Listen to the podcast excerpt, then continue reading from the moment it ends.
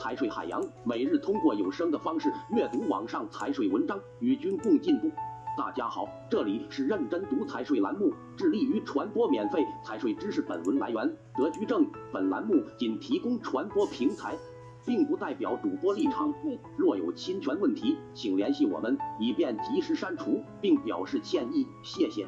今天让我们一起学习，水费差额内税时可以扣除不征税自来水费吗？问题：我们是物业公司，可以享受水费差额内税，但是我们取得的自来水发票是不征税的。请问，不征税的自来水发票可以在计算转售水费的增值税额时差额扣除吗？回复：不征税自来水发票可以差额扣除。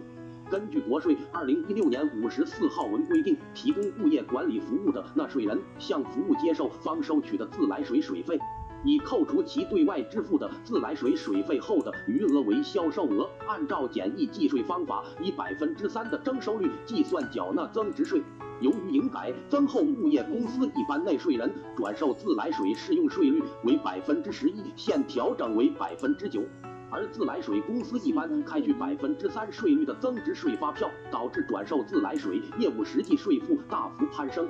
五十四号文的目的，正是为了稳定营改增后物业公司税负水平，对提供物业服务过程中收取的自来水水费给予一定的特殊政策安排，没有对取得取得自来水发票作出特殊要求。不征税自来水产生的原因是为了征收资源税。二零一七年，针对西北缺水省份，为了开展资源税试点，同时不希望增加供水企业的税收负担，就采取了增值税让位资源税，于是不征税自来水就产生了。因此，企业取得不征税自来水发票属于合规票据。